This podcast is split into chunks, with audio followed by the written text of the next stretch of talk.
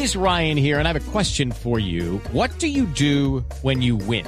Like, are you a fist pumper? A woohooer, a hand clapper, a high fiver. I kind of like the high five, but if you want to hone in on those winning moves, check out Chumba Casino. At ChumbaCasino.com, choose from hundreds of social casino style games for your chance to redeem serious cash prizes. There are new game releases weekly, plus free daily bonuses. So don't wait. Start having the most fun ever at ChumbaCasino.com. No purchase necessary. BGW. Void were prohibited by law. See terms and conditions. 18 plus.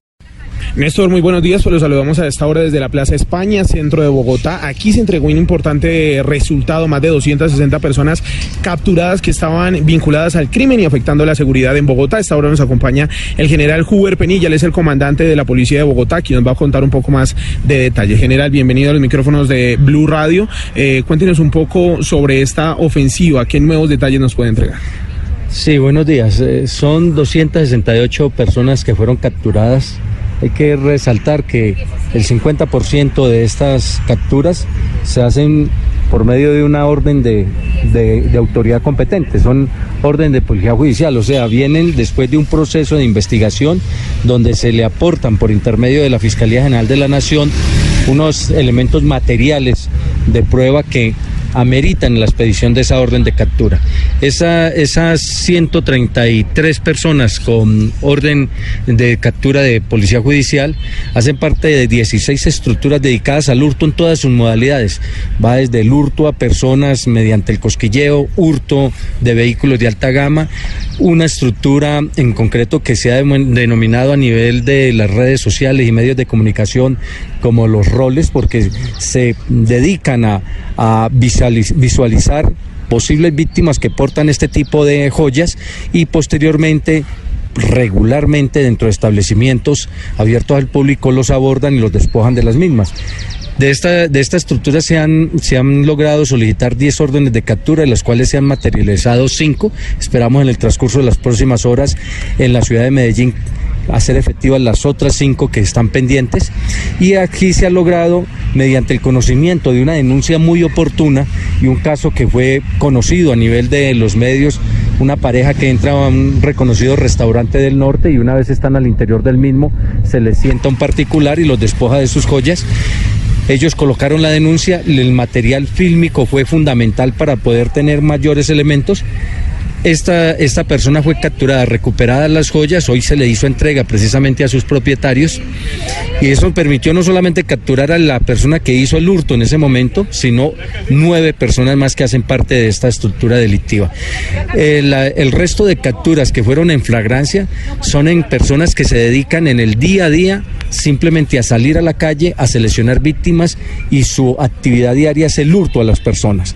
Esto es lo que hay que resaltar también, muchos reincidentes de estos capturados, o sea que ya tienen antecedentes judiciales y algunas anotaciones a nivel de los organismos de seguridad, lo que nos indica que son personas que no tienen una actividad distinta, sino seleccionar posibles víctimas, abordarlas, violentarlas y despojarlos de sus pertenencias. En total 48 reincidentes, pero qué decir, digamos, en el tema de los menores de edad. Eh, ¿Será un poco flexible la ley frente a estos menores que cometen actos delictivos y que pues no reciben unas penas fuertes?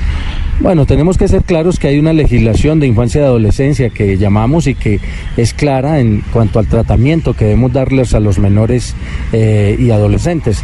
Y sobre eso nosotros nos apegamos y respetamos. Sí ha habido necesariamente unos hechos en los cuales mm, podríamos decir que es necesario hacer una revisión para que podamos obtener mejores, eh, digámoslo así, sanciones en cuanto a eh, lo que es el accionar delictivo de estos menores de edad que en ocasiones no solamente es el hurto común, sino también el hecho del homicidio. Eh, general, para terminar quisiera cambiarle el tema y hablar eh, sobre una propuesta que usted hizo con las universidades y los disturbios que se han venido presentando.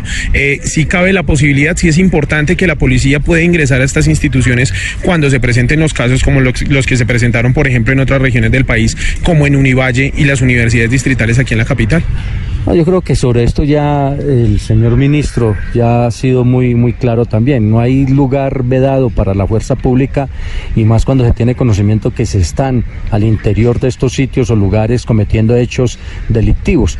El señor ministro doctor Botero fue muy claro en, en este sentido, en decir que ante el conocimiento de cierto tipo de situaciones mm, delictivas necesariamente hay que entrar a conocerlas. Pero digamos que la polémica inicia porque algunas personas dicen que en estos espacios académicos no debe haber presencia de la fuerza pública.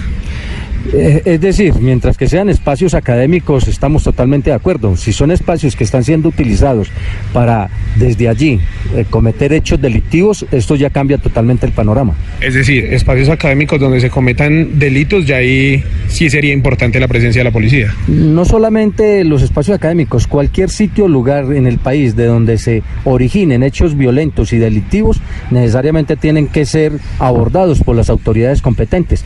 Hay muchas... Eh, digámoslo así, muchos lugares, no solamente académicos, dentro del territorio colombiano que por tener un tratamiento especial se piensa que son inmunes ante situaciones que están ocurriendo al interior de los mismos, que vuelvo y repito, después de que se puedan catalogar que están dentro del ámbito delictivo en el Código Penal, necesariamente es de incumbencia de las autoridades abordar los mismos. General, muchísimas gracias. Es el comandante de la Policía de Bogotá, General Huber Penilla, entregando, entregándonos detalles sobre este omega operativo en la capital del país y pues también este tema que ha generado polémica sobre la presencia de la policía, de la fuerza pública en las universidades. Los dejo desde la capital del país, Damián Landines, Blue Radio.